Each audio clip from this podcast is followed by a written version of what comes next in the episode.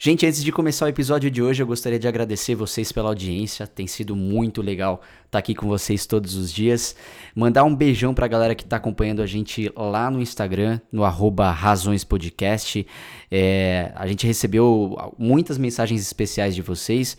Eu vou comentar sobre duas delas. A Ju entrou em contato com a gente, é, falou que ela sempre posta indicando a gente nos stories dela, mandou um beijão pra gente e falou pra gente continuar, pra gente não parar de produzir conteúdo e falou que escuta a gente tomando banho.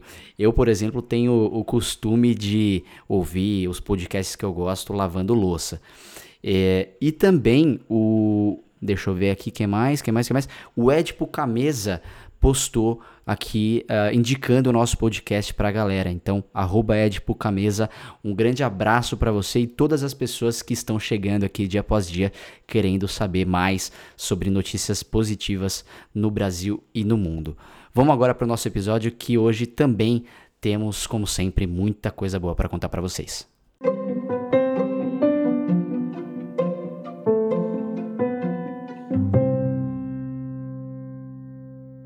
E galera, a gente tá vendo que a solidariedade e a empatia realmente se tornaram protagonistas dessa pandemia. De fato, assim, eu tenho visto muita, muita, muita gente ajudando ao próximo, inclusive pessoas é, desconhecidas e por aí vai. É, isso tem sido muito legal. E um hotel em Foz do Iguaçu, no Paraná, está produzindo 900 marmitas todos os dias e distribuindo para famílias carentes da cidade. A ação conta com o apoio de diretores e funcionários do local, além de voluntários. E como o estabelecimento ainda não pode abrir por conta da quarentena, os proprietários decidiram aproveitar seu espaço, sobretudo a cozinha, que é enorme, para ajudar a quem precisa. E é claro, né, para não haver aglomerações, o pessoal se dividiu em grupos menores que cozinham, montam e distribuem as marmitas por toda a cidade.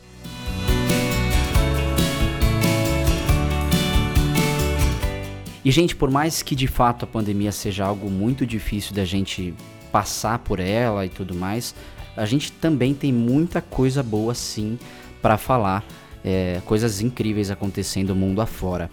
Sabe aquela frase ninguém solta a mão de ninguém que ficou conhecida aí nos últimos anos? Então, uma pesquisa feita pela Cruz Vermelha mostrou que 7 em cada 10 pessoas que moram no Reino Unido praticaram algum ato de gentileza e ajuda ao próximo desde o início da pandemia no país. Em outras palavras, cerca de 43 milhões de britânicos se engajaram em ações de solidariedade, seja doando recursos a famílias ou instituições em necessidade, ou se voluntariando em ações sociais. E para exaltar esse número incrível de pessoas, olha que legal! A Cruz Vermelha reservou um enorme e icônico outdoor na região de West End, em Londres, para agradecer todos os atos de generosidade. E além da pesquisa ser um ótimo exemplo de como a pandemia de Covid-19 uniu o povo britânico, ela também demonstrou como o povo está se voluntariando mais do que nunca. Só a Cruz Vermelha recebeu 80 mil pedidos de inscrição em apenas dois meses. E essa história aqui com certeza daria um livro. Qual jovem que gosta de letras, né, das letras em si, nunca sonhou em publicar um livro? Pois é, esse era o desejo de Kaira Lima, ela tem 22 anos de idade, mas o que era sonho acabou virando um pesadelo, só que com um final feliz. A Kaira se endividou toda para publicar a primeira edição de A Dor Mais Doída. Ela gastou o que tinha e o que não tinha, levou um calote da editora, teve que procurar uma gráfica, gastou mais ainda publicou e de repente veio a pandemia e ela não teve mais como vender os exemplares nos eventos e nas feiras. Essa é a sinopse da história. A paraense de São Félix do Xingu foi estudar jornalismo em Palmas, no Tocantins. O TCC dela foi um livro reportagem sobre o tema violência obstétrica, e o material ficou tão bom que ela decidiu publicar. E aqui começa a saga. Ela contratou uma editora e realizou um primeiro pagamento através de uma vaquinha que tinha feito. A data de lançamento foi marcada, mas na véspera a editora disse que o livro não ficaria pronto e sugeriu cancelar o lançamento.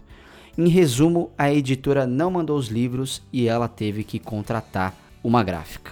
E em posse dos 500 exemplares, bastava a Kyra vender os livros para quitar a dívida com a gráfica. Mas aí veio um novo e inesperado capítulo dessa história, todos já sabem, a pandemia do novo coronavírus. Os eventos foram cancelados e ela não conseguiu sequer vender um livro. Aí surgiu aquela ideia que normalmente quem aposta nela dá certo, que foi ela postou sobre o problema no Twitter e ela mesma falou: Não achei que, que fosse dar certo, achei que ia ser muito criticada, de acharem que era uma mentira.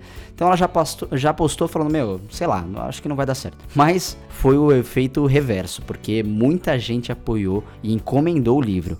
Ela já recebeu o pedido de 200 pessoas depois da postagem.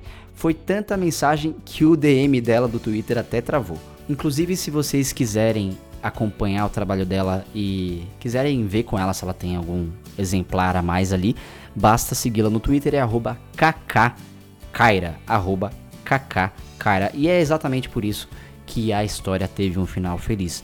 Porque depois que ela postou, a galera começou a se engajar e ela já quitou a dívida com a gráfica.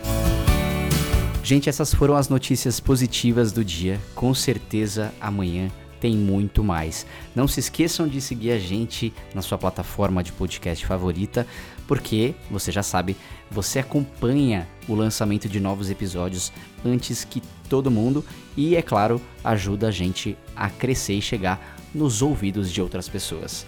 Não esqueçam de seguir a gente também no nosso Instagram, razõespodcast. Um grande beijo no coração de cada um de vocês e a gente se ouve amanhã.